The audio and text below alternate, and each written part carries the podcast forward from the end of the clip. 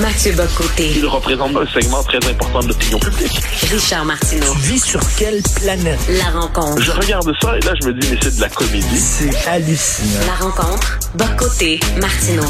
Je sais, Mathieu, que tu veux parler de Constitution, mais tout d'abord, ben, on a parlé de Top Gun hier. On parle encore un petit peu Bien de sûr. cinéma.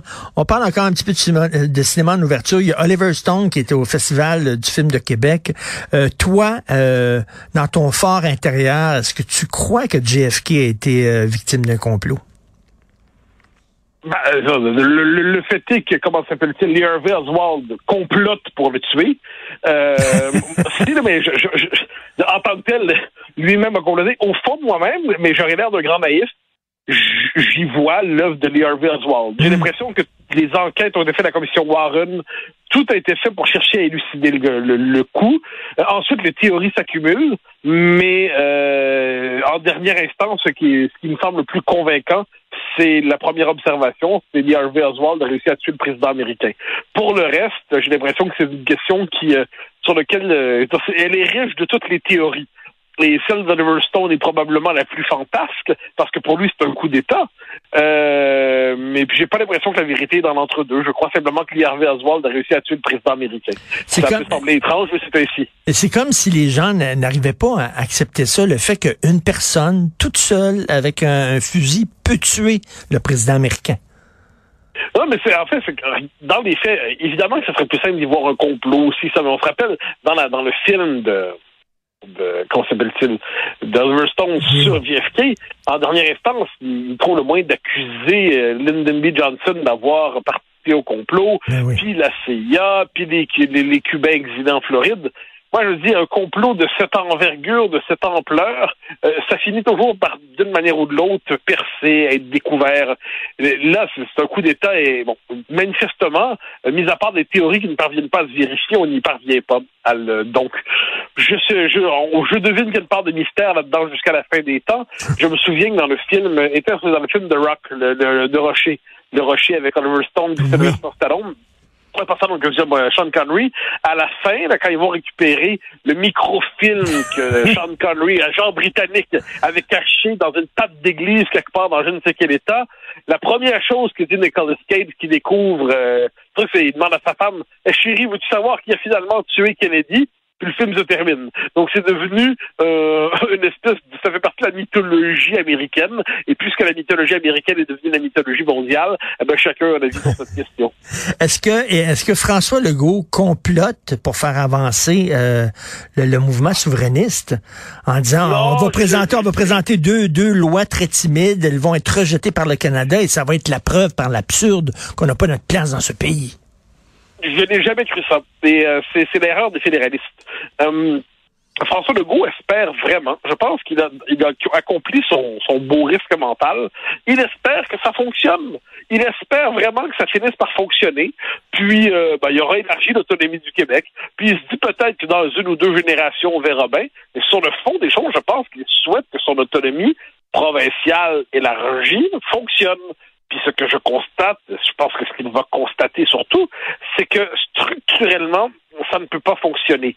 Dès lors, et là c'est pour ça que sa colère va être euh, encore plus forte, c'est qu'elle sera sincère. Imagine, là, par jeune, c'est quel miracle, je suis premier ministre du Québec, sur un programme version CAC. Puis là, je dis à tout le monde, oui, oui, je veux trouver le moyen de nous affirmer dans le Canada. Non, non, c'est pas, euh, c'est pas un plan pour faire avancer l'indépendance. Personne ne me croirait. Tout le monde saurait très bien que j'ai de basses euh, intentions.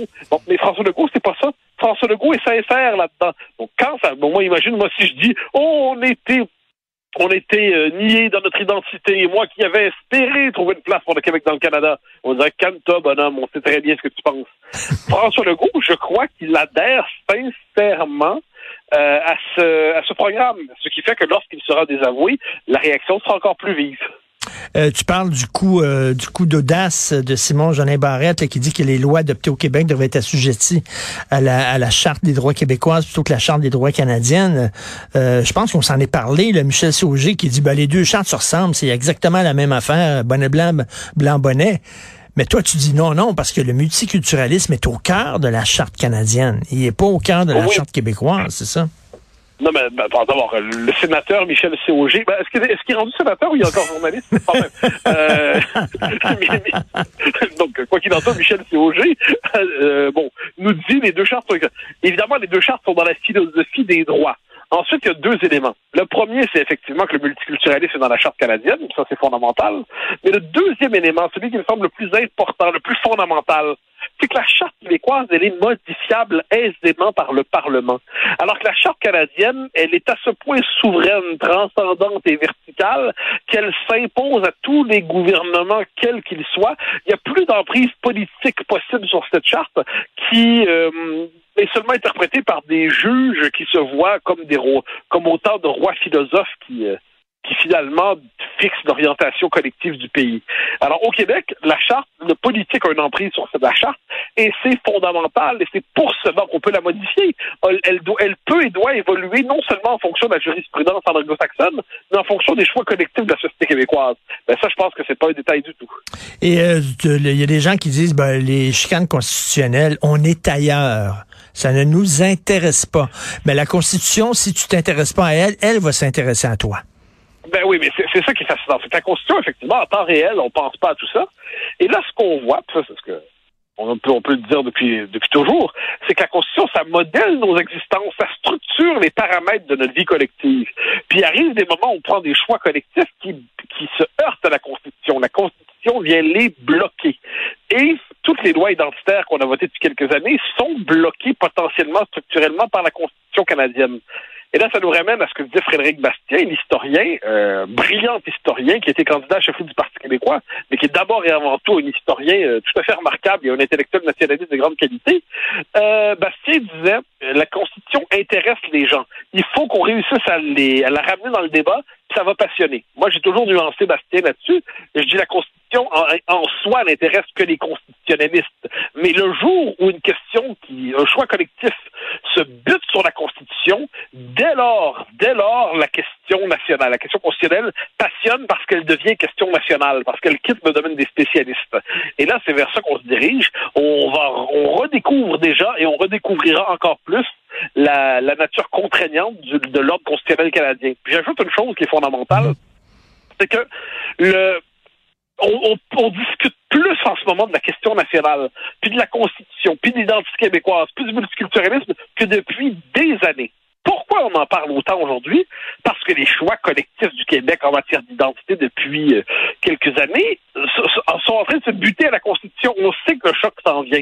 Mais ça, ça veut dire une chose, c'est que là se, se recompose devant nous la question de l'avenir politique du Québec, la question de l'avenir national du Québec. Et je pense que tout le monde doit s'y préparer intellectuellement et politiquement. Très intéressant.